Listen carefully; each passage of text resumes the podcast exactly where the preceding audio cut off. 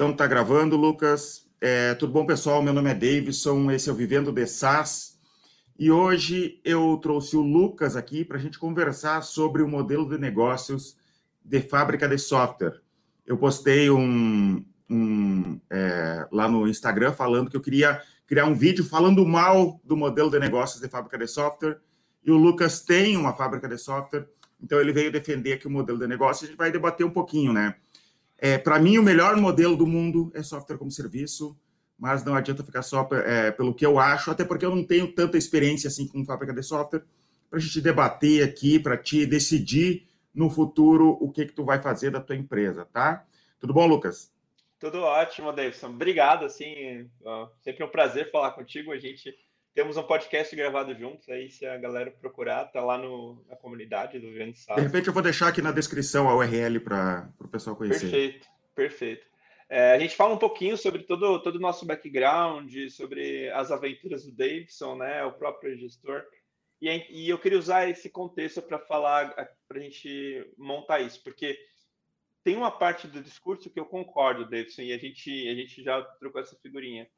É, eu ainda acho, eu concordo que SaaS é melhor do que fábrica de software, sabe? Mas eu ainda acho que há oportunidades muito boas para a fábrica de software. E uhum. o principal ponto que tem que ter na cabeça, você tem que tirar da cabeça, sabe, que você vai vender um negócio barato. Fábrica de uhum. software não pode vender um negócio barato. Tá, então eu vou fazer assim, ó. Deixa eu falar mal primeiro Perfeito. e daí depois tu vem defendendo, porque senão tu já defende Perfeito. e daí acaba, né? Fica, fica ruim. Então tá. Lá, o que, que eu penso de fábrica de software? As pessoas, normalmente, programador tem esse sonho. Eu tinha esse sonho, eu imaginava tendo uma empresa desenvolvendo software para para outras empresas, né? Eu comecei a programar muito cedo, então eu, eu imaginava isso é, montando, eu, eu, imaginava até na minha casa, colocando uma placa, é, de, é, de, empresa de software, assim, era o que eu imaginava quando eu era adolescente. Só que com o tempo eu comecei a, a sofrer muito com programação, porque eu percebi que não é tão simples assim.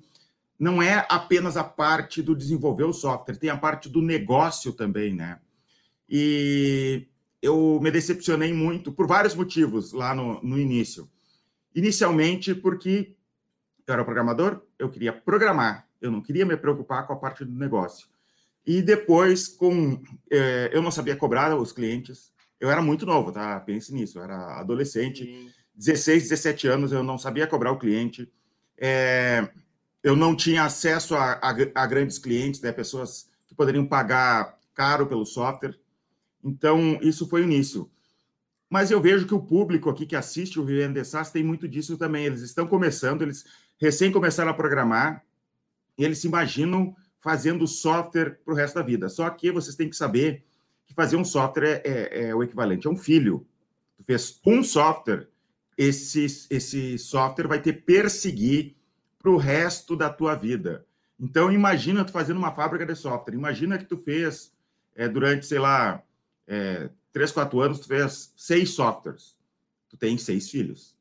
É, tu vai ter que dar manutenção para aquele software, o cliente vai te ligar por mais simples que seja o software. Nunca, não existe um software é muito simples que não vai dar problema, sempre vai dar problema. Eu lembro que eu trabalhava numa empresa de aqui na nossa cidade, era uma, era uma contabilidade. E daí o dono lá eh, descobriu que eu sabia programar, vendeu um software meu para uma rádio local aqui, e daí era só um controlezinho de clientes, muito ruim, muito mal feito.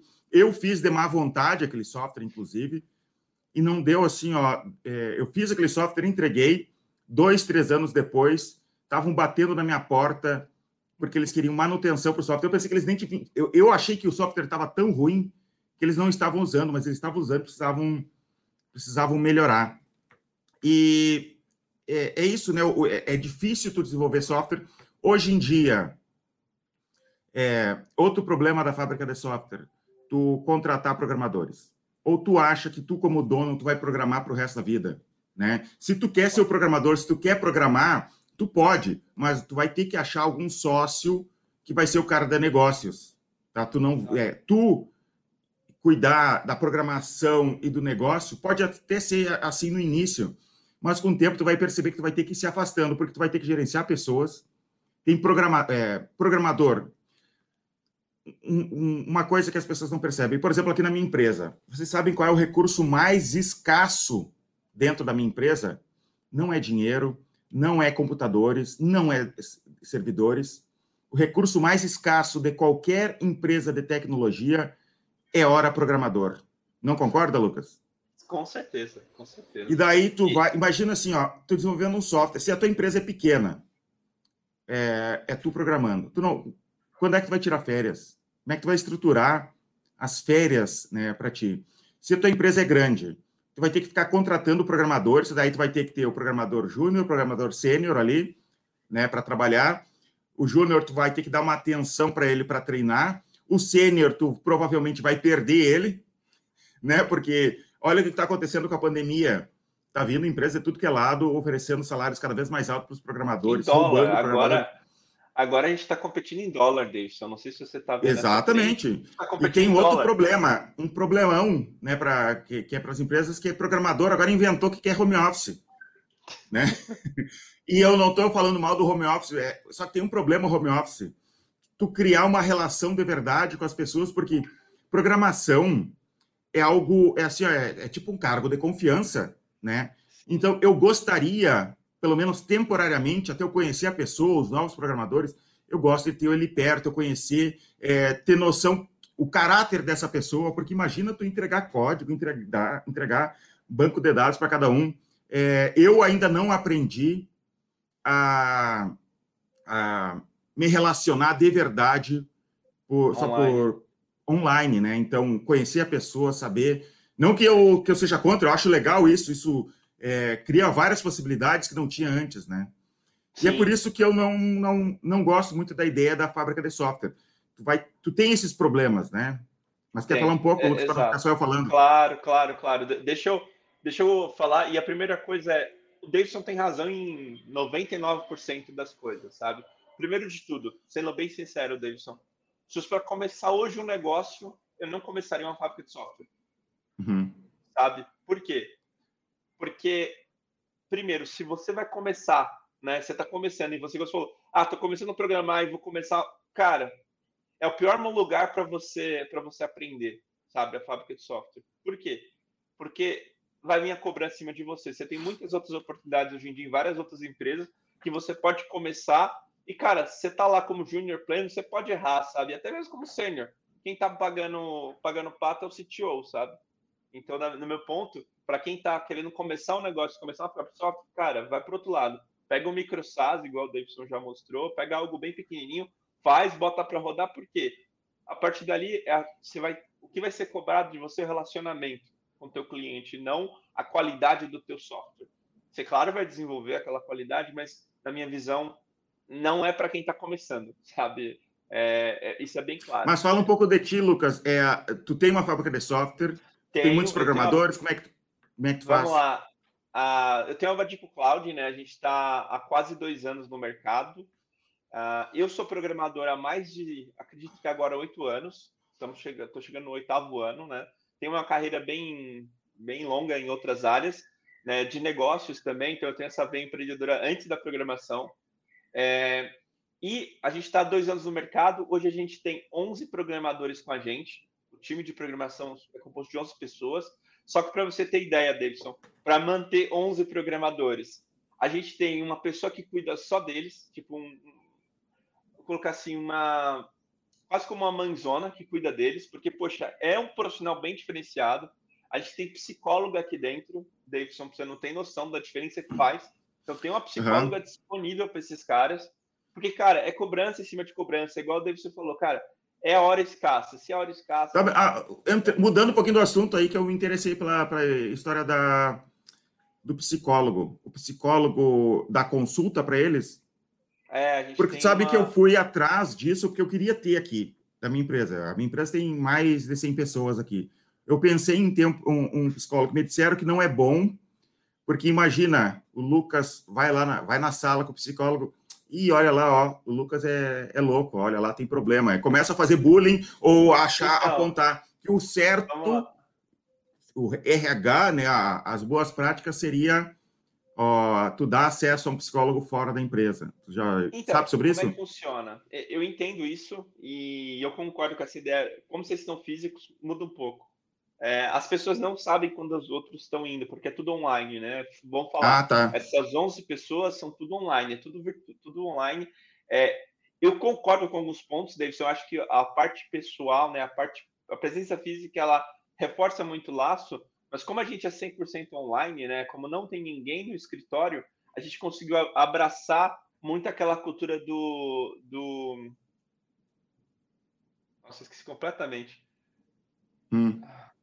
Dede tá trabalhando online?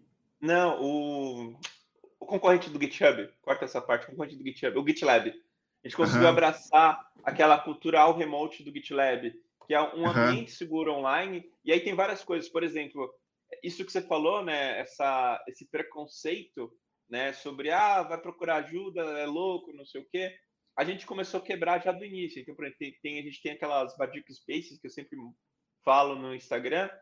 É, a gente começou com uma Badic Space da psicóloga, falando o que quero, cuidado pessoal, quais eram as necessidades. A gente tem um uhum. episódio de podcast igual, tá saindo, saiu essa semana, igual a gente teve o um episódio com você, tem um episódio com a nossa psicóloga falando sobre burnout, falando sobre o porquê que existe a psicóloga lá dentro. Então tem todo um uhum. trabalho cultural ali, sabe, que é, é curioso.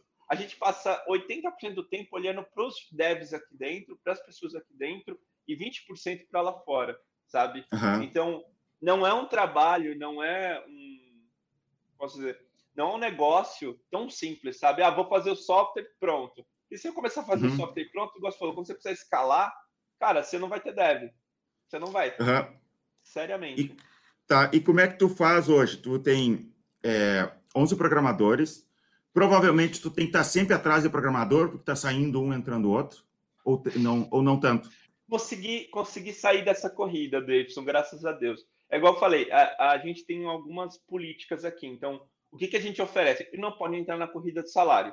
A gente é bem claro. Uhum. Quando a pessoa entra, a gente fala: a gente não é o lugar que você vai ganhar mais como programador, certo? Uhum.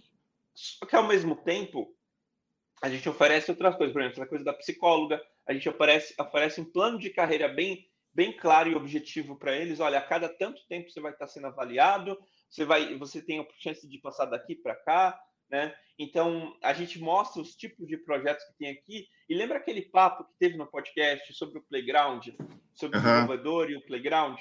Sim. É... Eu, tu viu que eu cortei uma parte, coloquei no. Eu vi, eu, eu vi. Eu, gravei, é que eu gravei com eles online, coloquei um iPad aqui me gravando e colei aquela parte, né? E, e, e, e o, o pessoal gostou bastante. Exato. Sobre aquilo, como é que a gente trabalha? É, eu entendo que para o cliente, e é por isso que eu concordei com você, para o cliente não pode aquelas horas, aquele desperdício, sabe? Então, o que, que a gente faz? A gente, tem, a gente tem projetos internos que são esses playgrounds. Por quê? Esses projetos internos, eles ajudam a desenvolver os juniors, ajudam a desafiar e estimular os, os mais seniors, né? A se desenvolverem. E o que, que acontece? Você gera uma, uma, vamos dizer assim, o risco abaixa, porque o que é o programador, né? Na minha cabeça, o programador ele sempre quer coisas novas, né? Então a uhum. gente tem projetos internos em que a gente, a gente treina, a gente experimenta, tipo POCs, né? E algumas coisinhas, experimenta essas coisas e aí fica disponível para a gente usar até nos clientes. Então, por exemplo, um caso bem específico, a gente fez uma pequena POC aqui super rápida de como usar os dados de uma Google Sheets num uhum. sistema. Então, ah, em vez de você ter, acho que até comentei com você, em vez de você ter um banco de dados, você usa o Google Sheets como banco de dados e, uhum. e tal. A gente vai usar isso para um cliente agora. Então uhum. a gente faz essas pequenas coisas, pequenos playgrounds em que o cara tem liberdade para gastar um certo tempo ali e tal. E eu não estou uhum. cobrando de cliente nenhum. Percebe? Então, a empresa, a fábrica de software tem que ser muito mais do que uma fábrica de software. Ela tem que ser uma oportunidade para ele crescer, sabe? Principalmente o dev, o desenvolvedor. E, cara, é igual você falou, se não tivesse isso, cara, teria gente saindo e entrando toda hora. E graças a Deus e, e, essas estratégias, a gente não tem isso. A gente consegue manter um ritmo bem bom de pessoas. A gente teve, tá tendo dois programadores já completando um ano. Um deles completou um ano e meio, que é o, um dos meus programadores mais antigos aqui, né? Tá quase com o uhum. nascimento da empresa. Então, graças a isso, a gente não tem. Mas aí, se eu te falar, só com essas dicas a pessoa consegue manter uma fábrica de software? Não, porque tem outras coisas envolvidas também, né? Então, é, tem tudo isso, né? Uhum. E aí, quando eu falo, né, quando a gente fala cliente, né, a gente falou um pouquinho aqui sobre é, não, não ter desperdício, para o cliente, não pode ser a hora barata. Tem que uhum. ser a hora com menor risco. E aí você coloca o seu lucro em cima, certo? Uhum.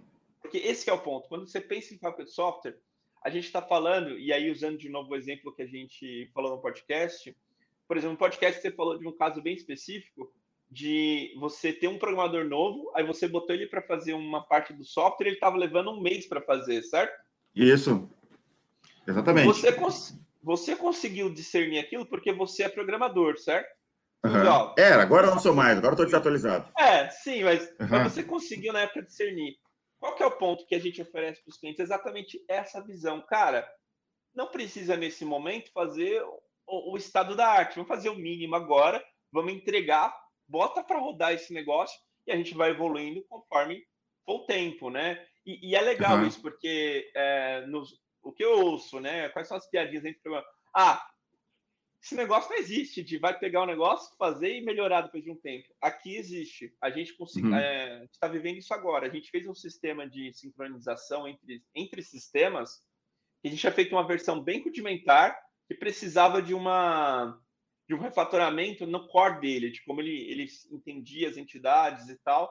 A gente está fazendo a refatoração agora. Apareceu oportunidade, a gente está fazendo como deve ser feito, só que também pensando o mínimo possível nessa refatoração para entregar o valor que o cliente espera, certo?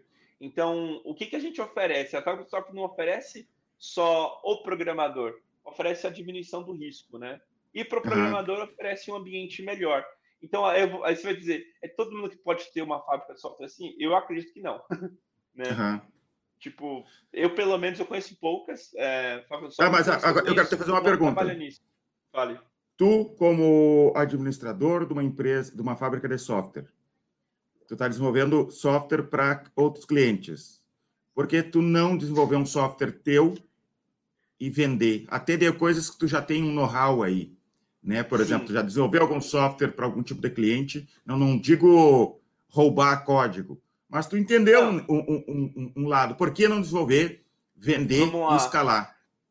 Vamos lá. Aí entra as minhas deficiências, né? Igual eu falei, eu, sou, eu tenho uma veia empreendedora e eu sou uhum. um dev muito experiente e eu, enfim, é, entra uma coisa bem clara para mim. Eu não sou o cara de venda e de escala, sabe, Davidson? Então, é uma coisa que eu estou aprendendo aqui, vendendo a fábrica de software para outras pessoas, e eu quero, no futuro bem próximo, usar isso para vender software. E por falar de venda de software, se eu quisesse vender software, eu tenho dois softwares que eu posso vender. Eu tive ok dos uhum. meus clientes. Porque um dos softwares que a gente faz, que é esse que tem a sincronização e tal, ele é um software europeu. A gente está uhum. trabalhando para um cliente europeu. Então, e eu tenho o aval de vender no Brasil e só de Sim. distribuir parte do Horrocks. Então, eu poderia estar vendendo esse software, certo? É, e eu tenho um outro software que a gente fez MVP. É, eu não sei se você conhece o Podium. É, não, não conheço. É um, é um aplicativozinho americano que ele integra os reviews. Então, ele mostra Google Review, enfim, todas as plataformas de review ele integra e entrega isso para um em um dashboard e tal para a pessoa gerenciar tudo de um lugar só. A gente fez uma versão disso aqui para um cliente brasileiro e ele não só nos entregou o código, porque ele entendeu que não era, não era um negócio que escalaria tanto, ele falou, ó, se vocês quiserem usar isso aí, vender e começar, vocês podem. Então, assim, código a gente tem para botar para rodar, mas você tem que concordar, e aí o seu curso ensina muito isso, eu acredito, que não é só você ter o software pronto, você tem que ter uma estratégia, tem que ter todo um, um pensamento comercial que a gente ainda não tem. A, a Badico, como empresa, e aí sendo bem transparente, a gente não tem esse, esse conhecimento. Porque se fosse só rodar o software, e aí você entende que não é só isso, cara, eu teria 10 empresas aqui nesse momento. Só que não tá, é eu.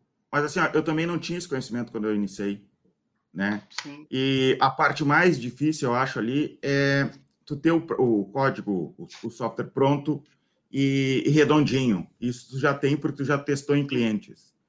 Sim, eu pegaria algum desses softwares, criaria um site para ele, tá? Colocaria na internet e colocaria um pouco de propaganda, pouca coisa de propaganda paga ali, e deixa vir, deixa aparecer um ou outro lead, não se preocupa em escalar no curto prazo, tá? Só tenta... Só para assim, aprender lidar com o cliente, né? É, eu quero conquistar 10 clientes, tá? Chegou nos 10 clientes, tu repensa, repensa a vida. Mas não teria por que tu não deixar online ali, colocar um pouquinho Sim. de propaganda e, de repente, com o tempo, não, agora agora eu, eu vi que dá certo, agora eu vou escalar, agora eu vou contratar, de repente, vendedores. Porque é, o pessoal da programação não tem essa noção, mas é mais barato contratar vendedor do que contratar Sim. programadores. Né? Imagina uma empresa cheia de programadores. Primeiro que é mais fácil de até de lidar, eu acho, com vendedores, né, do que programador. Programador é cheio de exigências, é é, é, é, o cara de, de, alto nível, né? Ele estudou muito. É, cara, eu brinco, eu brinco que o programador hoje é o piloto de avião da década de 20. É. é. É, é, o cara, é o cara que tá. É o rockstar, sabe? Cara, Sim. tem programador hoje que, que se sente o Neymar, sabe? Por quê? Porque o mercado tá assediando ele a todo momento e oferecendo cada vez coisa mais alta, sabe? Eu uhum. tenho conhecido isso foi super mérito Pena dele. que isso não aconteceu lá no, meu, no, no início da minha carreira, viu? tenho conhecido, Davidson, não sei se você tem essa noção, ele, ele assim, teve um aumento de salário de quase 18 vezes em, em um span uhum. de um ano. 18 uhum. vezes, sabe? Então, assim, o mercado tá assediando e aquela coisa, cara, vai continuar, sabe? Vai não, só vai piorar, só vai piorar. Vai piorar e, é, então, porque pensa quanto tempo para formar um programador. E programador não é qualquer, não é para qualquer um, cara. Ser programador não é para qualquer um. Aprender a programar ali razoavelmente é para qualquer um, eu acredito. O cara consegue aprender a programar. Só que tu ter a vontade, a disciplina de sentar na frente do computador e escrever código todos os dias, cara, não é para qualquer um, né? Não, não o cara é. que tem que ter uma, uma vocação para aquilo ali aprender a programar é uma coisa, ser programador é outra coisa bem diferente, né? Com certeza. Então, com certeza. no SaaS, tu não precisaria ter, por exemplo, uma, sabe que tu tem mais programadores na tua empresa do que eu tenho na minha? Sim, a gente já conversou sobre né? isso. Aqui a, quatro, né? É, agora a gente começou a contratar mais gente justamente é. por, por esse medo ali que a gente está vendo, né? Se roubar algum Cara, programador sim. nosso, a gente tem substituto. A gente está contratando estagiários de programação, programador júnior, é, justamente para ir treinando, aprendendo com eles, criando essa relação de confiança, porque, como eu disse anteriormente, programação é uma relação de confiança, né? É, não dá para colocar qualquer pessoa, abrir banco de dados, abrir código-fonte para qualquer um.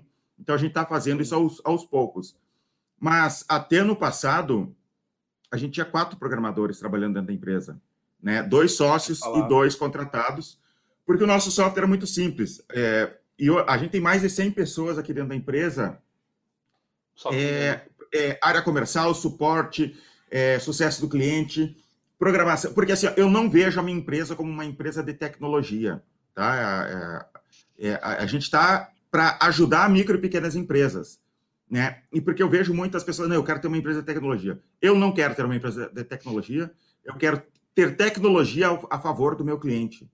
Né? Sim, então, super concordo. É, se você entra, se você entra na pilha de ah, uma empresa de tecnologia, a partir daí o, o que o programador faz é, é, ouro, né? E não, não é ouro. O que, o que é ouro é o que você propõe com, so, com a solução do programador, né? E, e, é muito engraçado. Acho que a gente entrou nessa discussão no podcast sobre. Eu gosto muito de você e de toda essa coisa, porque você é bem claro: olha, é um negócio. É um negócio. Uhum. Ah, funcionou o software, então vamos botar aqui para rodar. Por quê? Porque o maior problema em todos os lugares que eu estive e da minha experiência é essa diferença de discurso. Olha, eu estou falando aqui com você, com o pessoal da, vamos dizer assim, investidor, é uma empresa de tecnologia. Eu estou falando com o time inteiro, é uma empresa de tecnologia. Aí quando eu chego lá no, no desenvolvedor, cara, faz funcionar que eu preciso entregar, que, que eu preciso vender isso. Percebe que tem uma diferença muito grande entre os discursos? Cara, isso uhum. frustra qualquer um e é o que mais faz o programador sair das empresas. Eu não sei se você tem essa noção mas na, na minha experiência é o que mais fez o pessoal. Porque tá ouvindo um discurso, tá encantado com aquele discurso, aí quando chega lá, não era aquilo? Não, no dia a dia é uhum. é diferente, entendeu? Então. É, mas isso assim, ó, é, também é de. É, é assim, ó, de, de gente, de repente, muito nova, amadora ainda, que não sabe. Cara, no dia a dia tu vai ter que fazer coisa chata, não importa não, em que sim, cargo tu esteja, o que tu for fazer. Eu tenho muito. Cara, LGPD, eu tô tendo que fazer, mas que saco! Eu só é queria vender software. É, agora tenho que pensar em RH, plano de carreira, sabe? Eu só queria vender software, cara. Mas faz parte, faz só parte vender, da vida. Só queria a parte boa. É, faz parte da vida isso. Tá, então, é, defendendo mais o SaaS. O SaaS é escalável. É muito mais difícil tu escalar uma empresa de fábrica de software, justamente por falta de, de programadores, né? Ele tem recorrência, né? Que na fábrica de software mais. pode ter pode ter recorrência, mas tu está sempre dependendo do. É, como eu vejo o SaaS. É, eu trabalho com um ticket teoricamente baixo, é uma, mais ou menos 150 reais. Tá. Né? Então, se eu perder os meus 10 maiores clientes hoje, eu não vou precisar demitir ninguém. Sim, sim, sim, né? com certeza. Com e certeza. Esse no é o caso, não, tu tem quantos clientes. Eu não, eu não vou entrar em detalhes, mas digamos assim, se tu tem 10 clientes, se tu perder dois clientes ali, vai dar um impacto na tua, na vai, tua empresa. Vai, vai, né? é, é, um dos maiores riscos. Eu ia, eu ia acrescentar exatamente esse ponto. O escalar o SaaS, ele, ele não te cobra investimento, né? Tipo, você aumentar de 100 para mil usuários, dificilmente você vai ter que mexer em alguma coisa do que você já tem, certo? Então, ao mesmo tempo, quando você sai de mil para, sei lá, 700, você só deixou de ganhar aquela receita. Na fábrica de software tem uma coisa que ninguém pensa quando começa. Ah, tem um, dois clientes, tá ótimo. Tá tô dando conta aqui, mas quando você tem que escalar, tem um problemão para você. TV venda aqui, ó. Oh, venda grande. Tu viu? Não viu o barulho? Vi, vi, vi. vi. É, boa. quando chega, acho que é de 10 em 10 vendas, o pessoal comemora aqui. Top. É, então, qual que é o ponto? Quando chega um certo momento ali, Davidson, sei lá, eu tô com três clientes, vamos fazer um imposto. com três clientes, meus meninos estão alocados, tem uma folguinha ali, tá, certo? Que a gente usa para fazer projetos internos e tal, mas estão alocados. Quando vem mais um cliente, eu tenho que fazer todo um malabarismo para, poxa, no primeiro mês daquele cliente conseguir atender mais ou menos, só que aí investir um novo cara. Imagina se um dos meus três, então, antigos clientes sai no meio de, desse processo. Aí eu contratei alguém e tem uma pessoa disponível, sabe? Então, é um risco muito alto, é aquela coisa que investidor não gosta, né? Investidor não gosta tanto por isso. Por quê? Porque você escala o teu, a tua receita, mas você também tem que escalar o teu investimento, o teu custo. É, é o mesmo problema que eu acho que um dia eu vou fazer um vídeo falando mal de agência de marketing. Né? Porque a agência de marketing também tem esse problema de tu vai, tu pensa, tô ganhando mais dinheiro, mas no fim das contas tu tá tendo que escalar a equipe e nem tá ganhando tanto mais assim, e tu tá com um risco gigantesco daquela, daquela quantidade de, de pessoas trabalhando para ti que o cliente pode cancelar amanhã e agora Sim. eu demito essas pessoas, né? É, e, e, o SaaS tem isso. E tu falou ali sobre investidor. O SaaS, né, por ser escalável, né, por ter recorrência e por ter equity. Equity, para quem não sabe, né, acho que a maioria das pessoas sabe hoje em dia o, aquele cara do Geração de Valor fala muito sobre isso, o Flávio Augusto fala muito sobre isso. Por exemplo, aqui no e-gestor. No e-gestor, eu posso vender minha empresa, meus clientes não precisam ficar sabendo sobre a venda da empresa, e eles vão continuar como clientes, vão ficar satisfeitos, vão continuar trabalhando com a minha empresa aqui, sem problema nenhum, porque meus clientes nem me conhecem, eu sou mais conhecido aqui entre a, a comunidade de pessoas de software como serviço do que entre os meus próprios clientes, que me sustenta de verdade, né? Então, isso é ter equity. E é, eu não sei, eu não, é, pode ser que eu esteja por fora, mas existe isso de é, investidores comprando empresa de, de, de, de fábrica de existe software? Existe numa parte bem pequena. Uhum. Qual é o ponto? É, é, o meu sonho com a Badico. Quando a gente até conversou, né, um tempo atrás, falou, ah, por que você não fez seu software? Eu falei, cara, eu tenho um software que pode dar muito certo, a gente, a gente até conversou um pouquinho sobre ele, que eu vejo um potencial enorme, que a gente quer investir, é um dos planos para 2022, ter alguém focado e trabalhando nele, mas eu não queria deixar os meus meninos de programação. Por quê? Tem, tem alguns pontos aí, né? Mas é, eu tenho um sonho para Badico como empresa de tecnologia, como, né, como, como, como como conceito, né? E esse sonho, o final dele é exatamente essa ideia que você trouxe. Só que é muito difícil. Se SaaS é difícil, se SaaS tem uma certa dificuldade, e não tem tanta essa dificuldade, né? Porque o SaaS nasce com isso. A empresa como a, a de software, ela tem uma dificuldade enorme, que é o caso da plataforma Tech e uma outra que, que aconteceram, há, acho que um, an, um ano ou dois atrás, que eles foram comprados pelo Nubank. Por quê? Uhum. É uma empresa que ela gerou, Davidson, ela não gerou tecnologia, ela gerou uma cultura. Então as pessoas entravam lá sabendo que iam, que iam absorver aquela cultura e o mercado gostava muito daquela cultura, sabe? Então, uhum. é uma intenção, é, uma, é um jogo de equity diferente. Assim, não é o Lucas que é importante, não, mas é o que o, o Lucas construiu aquele processo, construiu aquela, aquela, aquelas variáveis ao redor daquelas pessoas, que mesmo sem o Lucas, mesmo sem. sem a, quando as pessoas passam por ali, elas são muito bem vistas. Mas tu, tu, entende que é muito difícil de vender? Muito, muito. É, muito pensa muito. como investidor cara, eu vou comprar uma estrutura de criação de uma cultura, né? É, o que, que o investidor quer? O investidor quer como que eu vou aumentar a lucratividade, Não. como que eu vou recuperar o meu capital. Óbvio que... A minha resposta existe... foi, existe, só que não uhum. é nada fácil, né? Não é... Sim. E assim, é um sonho, e eu não, e eu não coloco a minha coisa, ah, a Badico é, é bem sucedida quando chegar lá. Não, é um sonho que é um must have, é, é um could have, sabe? Tipo, tá é, tá, deixa eu ler um pouco o que as pessoas falaram no meu Instagram, porque eu fiz esse post no Instagram fala, que eu disse que eu ia falar mal sobre fábrica de software, né? E o pessoal respondeu. Tem um cara que falou assim, ó, começar como uma fábrica é mais simples. Tu não precisa uma máquina de vendas. Tu pega... Esse foi o único que def... tu e ele foram os únicos que defenderam a fábrica de software, né? Começar uma fábrica é mais simples. Tu não precisa de uma máquina de vendas. Tu pega projetos para que re projetos que rentabilizar e te ajudam a formar um capital para ter para ter poder de investimento. Eu tenho um SaaS, mas não tenho força de vendas, pois não disponho de tempo nem tenho jeito para vendas e não tenho condições de contratar um vendedor. Então vou levar dessa forma até estruturar a empresa empresa incorporar para poder criar uma máquina de vendas. Eu concordo, um pode ponto, falar. Aí tem um ah. ponto que eu acho que eu não sei a situação dele e tal, né? Mas eu discordo de que começar uma fábrica de software é mais fácil. É, por quê? Qual, qual que é a minha história? Caiu no meu colo, Abadico, né? Uhum. É, caiu no meu colo. O cliente, o primeiro cliente, que é esse europeu, caiu no meu colo por 100 euros. É muito mais fácil de, de, de expandir e tal.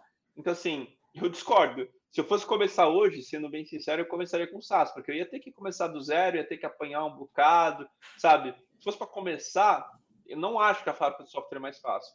E quando ele fala, né, aquela a, na cabeça, né, das pessoas que eu percebo que falam, poxa, é mais barato, é mais fácil vender um software, um, a fabricação, é porque eles estão vendendo o trabalho deles, eles não estão vendendo a empresa. O que eu quero dizer com isso? É, eles estão eles estão quase como tendo um, um trabalho, certo? Eles estão terceirizando um só, na verdade. Né? É, exato, exato. Isso é muito difícil. Inclusive, é uma das grandes dores que eu tenho aqui na Badica. É muito difícil mostrar para os clientes, e é o, maior, o meu maior desafio, mostrar para os clientes que não é.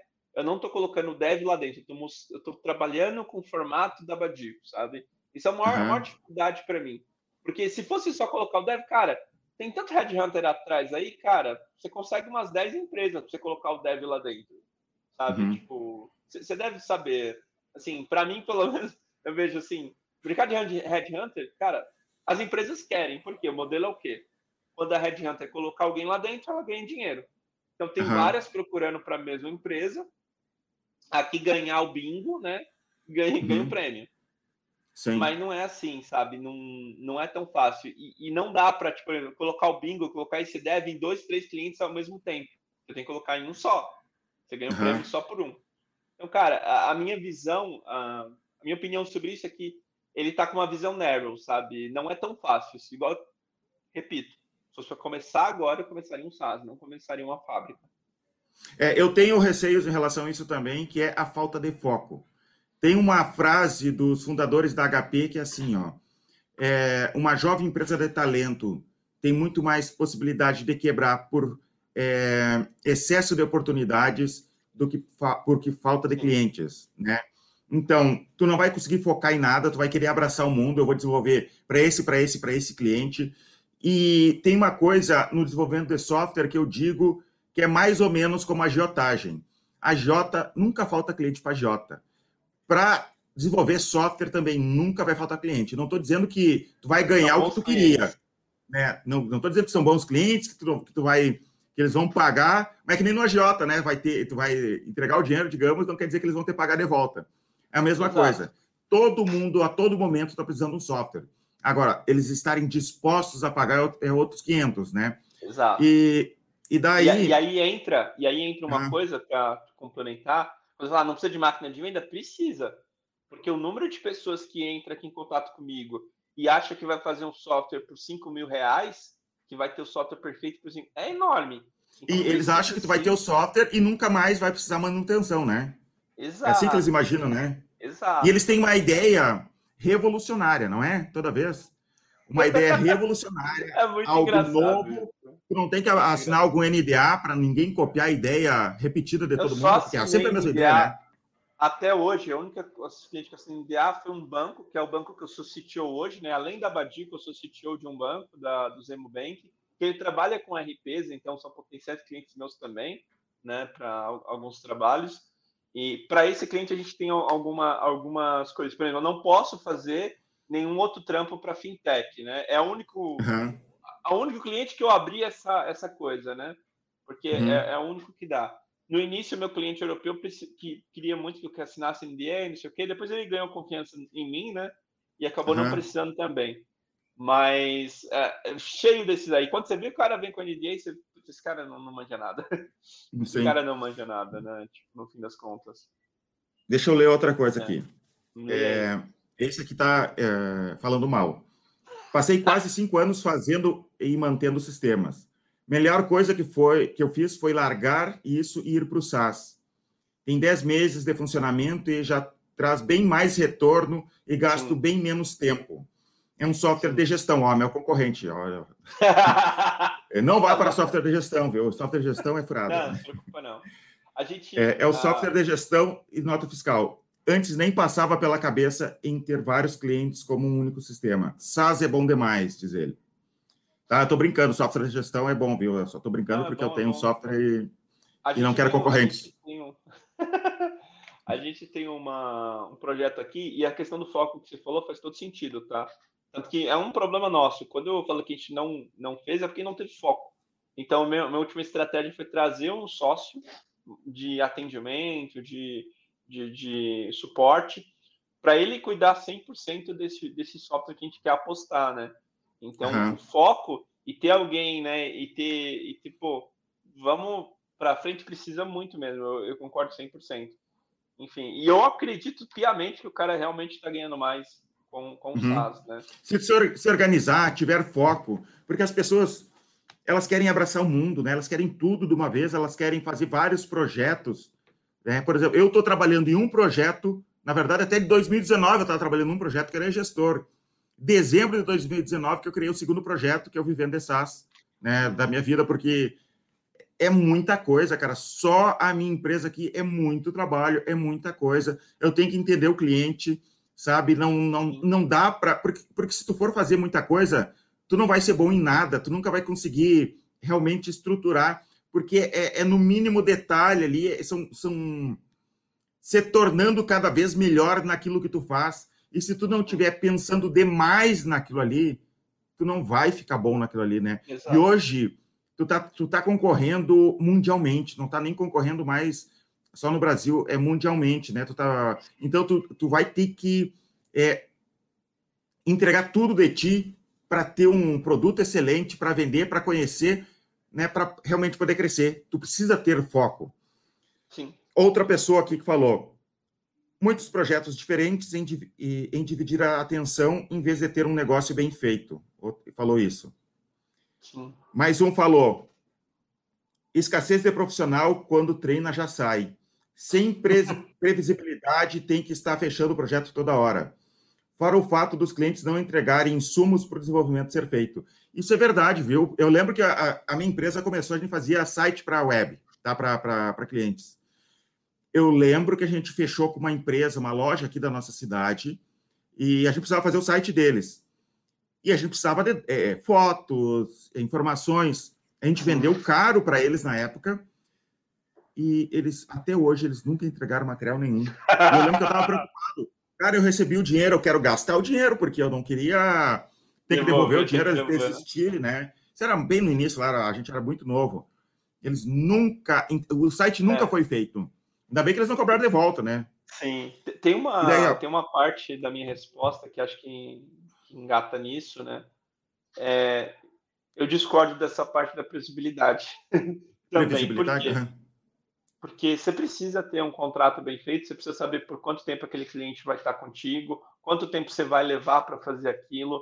É, você precisa ter essa previsibilidade. Sem essa previsibilidade, cara, eu não sou nada.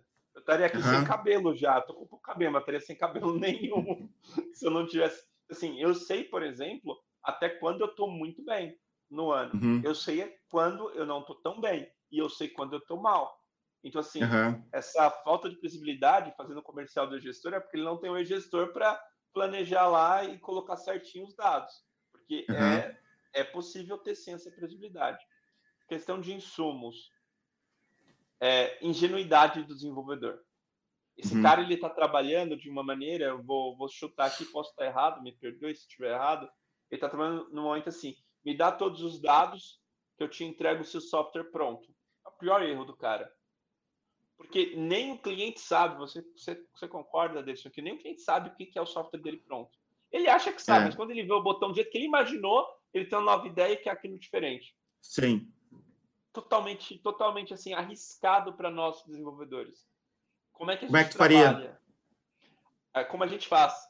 A uhum. gente a gente senta com o cliente, então tem toda uma fase de discovery, isso aqui, entende o que é o mínimo para ser feito, e começa a montar uma máquina de entrega que entrega toda semana software para ele. Então, uhum. toda semana, digamos que o Davidson fosse, fosse cliente nosso, o Davidson está fazendo, sei lá, um sisteminha do Vivendo SaaS é, a partir de, sei lá, da terceira semana, Davidson, toda semana você tem software sendo entregue para você em produção. E mesmo antes da terceira semana, a gente toda semana está se encontrando e eu te falando exatamente em qual fase que está, até problemas. Olha, a gente atrasou um pouquinho nisso aqui, mas toda semana você está entregando. Então, por exemplo, no caso do site sem texto, você ia entregar o site com Lorem Y, uhum. e aí o cara ia começar a usar, pô, mas tá sem texto aqui, ó. O que, que você quer que eu coloque? Vamos sentar aqui e desenhar o que você quer que coloque você senta com uhum. ele, percebe? Você não fica esperando ou, ou, ou não está pronto até ele mandar. Não, a gente está toda semana te entregando. E aí tem um, a questão da previsibilidade, entrei também. Como ele está tá vendo toda semana a entrega, quando chega depois da na sexta entrega, ele paga as quatro primeiras entregas, que é as quatro primeiras semanas. Então uhum. ele está sempre assim satisfeito e, e vendo claramente o que, que é o valor que está sendo gerado para ele. Percebe? Uhum. Então, na minha cabeça é isso, muda completamente o jogo, sabe? Assim, Sim. se você fizer dessa forma. Tá, deixa eu continuar o que ele falou. É, fora o fato dos clientes não entregarem insumos, tá? Isso eu falei. Trabalhei em várias fábricas ao longo dos anos e a história é sempre a mesma. Fora o fato de ter que sempre, entre aspas aqui, abrir as pernas para os clientes que pediam alteração e tal, com medo de eles não continuarem na empresa, né? Tu tem que fazer porque senão tu tem medo de perder o cliente. Aí que tá. É, essa alteração, né? Claro que, é, é, sendo bem claro, eu digo não para os meus clientes, Davidson. Eu digo uhum. vários não. Né? Como a gente gera uma, uma, coisa de confiança, eu falo, olha, você tem esse prazo, você tem essa, esse objetivo e você quer fazer isso. Não dá para fazer tudo isso. Vamos fazer uma parte disso porque atingiu o seu objetivo e a gente continua melhorando, né? Eu tenho uhum. vários não nesse sentido. Mas é só um botãozinho. e aí, para explicar para ele, olha, se adicionar esse botão aqui, você tem que mudar essa outra coisa aqui que a gente fez lá atrás. É, é difícil, mas a gente consegue. Tem, tem isso. Mas quando ele falar, ah, tem que abrir as pernas para alteração, o que, que é? Ele cobrou o pacote completo. Ele cobrou o pacote completo, ele queria ter a certeza que era aquilo que ele ia fazer, o cliente queria ter certeza que aquilo que ele ia receber. É o pior, é o pior terror de todos. A gente cobra, Davidson, assim, até falando, quem quer fazer software, cara, cobre a hora, porque a hora é a coisa mais escassa do, do teu cliente, sabe? Ou a hora, ou a gente está trabalhando no segundo modelo que a gente cobra o, o, time, né? Cobra o time naquele mês. Não é, não é a, a entrega, a gente está cobrando tempo dependido para aquele cara, certo? Então o que acontece? Cara, quero mudar XYZ. Cara, você pode refazer seu software. Você quer mesmo? Vai levar tanto tempo. Vamos fazer. Uhum. Para a gente é bom. E até o falo meus clientes, olha, fazer tudo que vocês estão sonhando para mim é ótimo. Só que a gente vai levar dois anos aqui, vai chegar no final dos dois anos e não é o que você esperava. Uhum. Certo? Então, é, é, é, a questão da ingenuidade de novo, a questão de imaginar que vai ter um pacote completo, vai ter um, um desenhozinho, que esse desenho vai ser o que o cliente quer no final. Não é. O cliente uhum. não sabe o que quer no final. Seja em SaaS, seja em, em, software, né, em fábrica, ele não sabe o que quer. A gente nunca sabe. É, eu tenho, a gente tem muito aqui na empresa de o cliente quer um botãozinho a mais, o cliente quer algo a mais no software, nós não fazemos. Né? Não, não. Então, eu tenho esse software aqui para te vender, é assim que funciona. E, é, e é, é, o que a gente fez aqui. Ó. A gente montou uma estrutura de uma empresa, uma máquina de vendas com vendedores vendendo aquele software. Se algum cliente quer algo muito diferente do que a gente tem para vender, ele pode buscar no mercado, porque nós não vamos atender. Né? E, uma... a gente tem que deixar claro. Tem uma coisa que seria legal, não sei se você. Aí é uma. Aí é para, para o gestor, né? Seria interessante, a gente está vendo isso em alguns lugares. Não sei se você conhece o Airtable. É, é, sim, conheço. Terra... Parece um Excel agora... que tu pode consegue fazer umas isso, coisas legais isso, lá, né? Isso que, que ele tem agora? Eu não sei se você percebeu, ele tem uma, umas integrações e automações. O que, qual que é a questão? Ah, você quer um botão diferente? Tudo bem. Olha só, aqui está a integração, aqui está as nossas integrações, aqui está os especialistas que sabem fazer, contrata para ele fazer, vai lá. Ele não vai contratar, entendeu? Faz os uhum. testes nesse sentido, porque é, eu vejo muita empresa indo nesse lado, porque você, você faz com que, sei lá, ah, o seu sistema é, é, o de gestão, né? Nota fiscal, uhum. não sei o quê, e daí tem um, um, sistema de RH que você não quer atuar, você não uhum. quer lidar com RH, mas você integra e aí ele, ele faz esse. Ele pode desenvolver isso, né? E aí, com o tempo, se tiver muita gente pedindo, você mesmo faz integrações oficiais com tais sistemas, sei lá, Trello. Imagina o Trello associado ao e-gestor. Uhum. Enfim, umas ideias assim, mas eu vejo o Airtable está fazendo isso e tem outros muitos fazendo isso também. São integrações. E aí, ah, quero um botão. Cara, tá bom, tá aqui a API, ó, tá aqui a, a, o modo de fazer. Contrata um dev, faz, entendeu? Uhum. As pessoas é. têm muito a, a ideia de que para vender mais, né, digamos, por exemplo, no SaaS, tu vai colocar mais funcionalidades no software e tu vai vender mais. Eu pensei assim no início, quando a gente começou com o SaaS, eu imaginei que isso era verdade. Isso não é verdade. Inclusive, eu tenho alguma dificuldade, às vezes, de explicar para os novos pré-vendedores aqui da, da empresa que eles. É... Porque como é que funciona a estrutura aqui da empresa? A gente tem pré-vendedor e vendedor. O pré-vendedor tem que filtrar os clientes, tá? É. Para não entregar para o vendedor gente que não se encaixa num perfil específico que a gente quer. Então, ah. é, eles queriam poder agendar para o vendedor absolutamente todo mundo que atende o telefone mas nós não queremos isso, porque se a gente não. vender de qualquer jeito depois, logo depois vai ter cancelamento. E cancelamento é um câncer para uma empresa de software como serviço. A gente estruturou para dizer não desde o início. Um exemplo: hum. nós não trabalhamos perfeitamente com farmácia, porque o e-gestor não tem o controle de validade da maneira que hum. uma farmácia gostaria. E a gente não tem interesse em, em adicionar em, isso, né? adicionar isso. O que, que a gente faz? Nós queremos melhorar o nosso marketing, a geração de leads, para que é, encontrar mais pessoas que realmente queiram comprar o que a gente tem para vender. É, faz de conta que tu tem o, uma faca, né? E tu quer vender aquela faca. Daí vem um que queria que na faca tivesse, sei lá, um abridor de garrafa junto. Tu vai modificar todas as tuas facas para ter o abridor da garrafa ou tu vai tentar achar mais pessoas que queiram a faca? Né? É, tu pode é ter é os dois modelos, só que vai ter limite de coisas que tu vai conseguir colocar. É Você não vai virar um canivete suíço. Né? Falando, ah. em, falando em mercado, em negócio, é só imaginar assim, sei lá, chutando os números da gestora, eu não, não tenho de cabeça, mas digamos que o gestor tenha 100 mil clientes. Qual é o mercado queria, do Brasil? é, então, qual é o mercado do Brasil? É um milhão. Então não tem por que você mexer no seu software para atender né? Tipo, então você consegue ainda abocanhar mais, né? O momento uhum. de que, enfim, para adicionar features, o que, não é nem adicionar. Não que não dê, né? Dá para adicionar é. feature e, e, pensar assim também. Mas esse não pode ser o, o pensamento principal. principal. Cada vez é. mais, cada vez mais, e eu vou Exato. crescer assim. Você concorda? Eu acho que até você falou isso no podcast. Não é o que dá mais lucro, né? O que eu quero dizer, se adicionar uma featurezinha, você deixou uma pessoa talvez feliz, duas, mas nem tem a garantia que ela vai usar aquilo, sabe? Eu, eu vejo muito Sim. isso nos meus clientes. O cara fica doido, não, eu quero usar, fazer isso, isso, isso. Aí eu faço, aí, e aí você usou? Não, não, nem mexi, sabe? Tipo, uhum. porque é só a imaginação do cara, não é a, a realidade, né? Então eu vejo que Sim. assim, você falou, focar em marketing te dá retorno direto. Né? Sim, marketing e vendas, processo é. de vendas, processo de marketing, isso dá, dá retorno. Mas é isso, Lucas. Eu não quero tomar muito Fechado. teu tempo, já estamos aqui há 50 ah, minutos falando.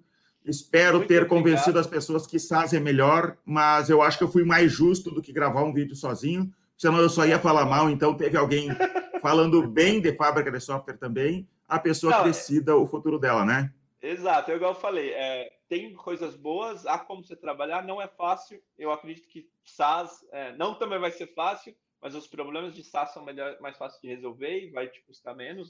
Cabelo, uhum. que já foi, é só olhar pelo cabelo, a quantidade de cabelo. Olha quanto cabelo o Davidson tem, olha quanto cabelo eu tenho. Então, a gente consegue tirar por aí quem tem mais dor de cabeça. É... É, mas eu quero dizer uma coisa: não importa para que lado tu vai, para fábrica de software ou para software como serviço, tu vai ter que aprender sobre gestão. Sim. Não tem como fugir. Com certeza. Com certeza. Não é só programação, não é. É, é, não é só o produto, é, é os pesos do marketing, né? É praça, preço, produto, e tem outros pesos lá ainda, né? Então, tu vai ter que aprender sobre gestão. O produto que tu está desenvolvendo é uma parte pequena do todo. Sim, sim, com certeza. É, e é muito interessante. Eu vou finalizar aqui dizendo que não só concordo com isso, como é o que eu vivo diariamente. Se fosse só especialidade técnica, cara, estava muito bem. Mas não é é, é todo o resto. E, e, a, e, é esse todo o resto que faz a diferença, Davis. Eu não sei se você tem essa noção. Não é você ter o melhor produto. É, é, é você. Os pratos, né? É você valorizar uhum. os pratos, outros pratos, porque é o que faz a diferença. Bom, obrigado, Davidson. Muito obrigado, obrigado. pela oportunidade. E, pessoal, é, só falar algumas coisas aqui antes. É, tem o meu curso, microcurso sobre microsas, tá? Não é o meu curso principal lá, que é o 100 mil MRR. Esse não está aberto para vendas mas o microcurso para MicroSAS está aberto, está aqui na descrição do vídeo, está bem baratinho. Se tu quer montar um software muito simples, colocar ele na internet, começar a ganhar dinheiro, sem se preocupar em realmente, de repente tu não precisa nem largar teu emprego. É, tu quer é, ter uma renda extra, eu fiz um curso sobre isso explicando, dá uma olhada lá, se tiver dúvida, me chama no Instagram, me pergunta lá que a gente pode conversar Posso? mais sobre isso. Pode falar, Lucas. Posso fazer uma, um jabazinho? E se você não, é? se você é o cara de vendas, você é o cara comercial, o cara de negócio e não tem essa expertise técnica, cara, fala com a gente lá na Badico. É, a gente Qual o endereço? Pelo menos a gente é badico.cloud e uhum. nos encontra, badico.cloud. Estamos no Instagram, estamos no LinkedIn também, só bater um, chamar a gente lá. É, e, e, aquilo, cara, o software é o primeiro passo. Se a gente conseguir construir o software para você, você sair vendendo, é o que importa. Então, acho que casa bem com o que o Davidson sempre fala. Se a gente puder construir entrega, vai lá vender, meu filho, vai lá. Uhum. Então, acho que, é, acho que é bem interessante para quem não tem essa expertise, né? Se, se vai tá aprender bom, então. alguma coisa, não aprenda a programar, aprenda a vender, sabe? Acho que é, o, uhum. é a, lição. Hein? Tá bom. Obrigado, Muito obrigado, Lucas. Abraço. Abraço.